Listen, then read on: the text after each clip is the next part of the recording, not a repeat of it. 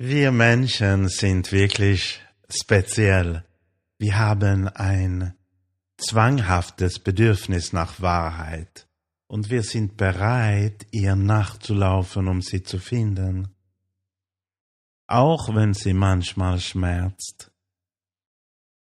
Wir jagen dem Metaphysischen, dem Überweltlichen nach.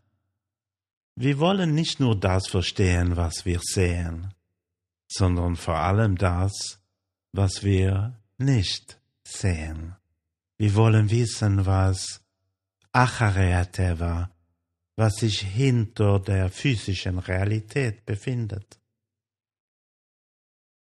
Warum wohl? Weil wir wissen, dass dort die Wahrheit liegt, eine absolute Wahrheit.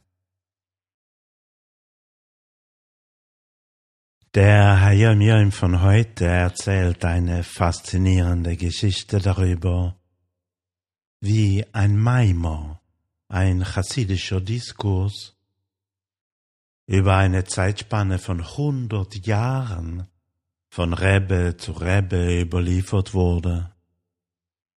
Der Maimor handelt von der Spaltung des Schilfmeeres, Yam Suf am letzten Schabbes, am letzten Schabbat, haben wir in Schul, in der Synagoge, darüber gelesen.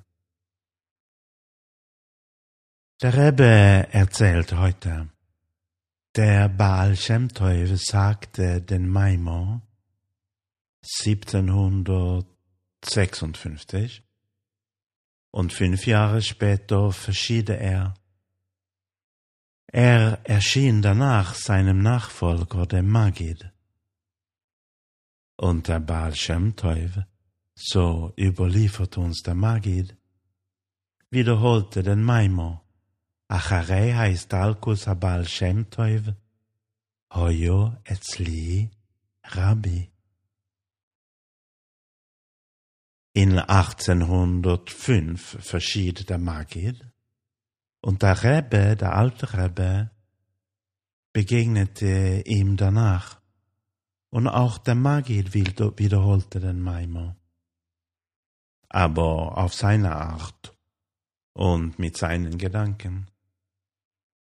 Und viele Jahre später, 1861, erzählte der Rebbe Zemazedek seinem Sohn, der später der Rebbe Maharaj wurde, dass er vom Baal Shem Tov, dem Magid und dem alten Rebben besucht wurde und dass sie ihm alle den Maimor auf ihre eigene Art weitergaben.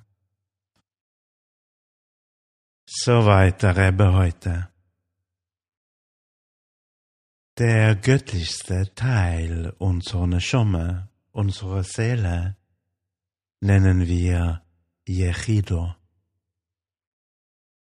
Und das Streben, mehr über das Metaphysische zu erfahren, ist auch, ist auch ein Streben nach Yechido, nach Göttlichkeit. Es gibt Menschen, außerordentliche Menschen, spezielle Menschen, die ihr Leben ganz gemäß ihrer eigenen Yechido leben. Wir können sagen, sie sind mit dem Überzeitlichen ganz verbunden. Und durch ihre Lehren können sie die Verbindung zwischen Hashem und Mensch, zwischen Gott und Mensch, für uns sichtbarer und fester machen. Genau das ist ein Rebbe. Und jeder Rebbe erhielt in seiner Generation diesen spirituellen Einfluss, vertiefte ihn und übertrug ihn weiter. Wir lernen die Marmorim und versuchen sie in unserem Leben anzuwenden, um so an die Wahrheit zu gelangen und sie zu leben. So bauen wir weiter, um der Wahrheit näher zu kommen. Und so bekommen wir ein persönliches Judentum, einen persönlichen Eberster, einen persönlichen Gott. Mein Vorsatz für heute könnte sein,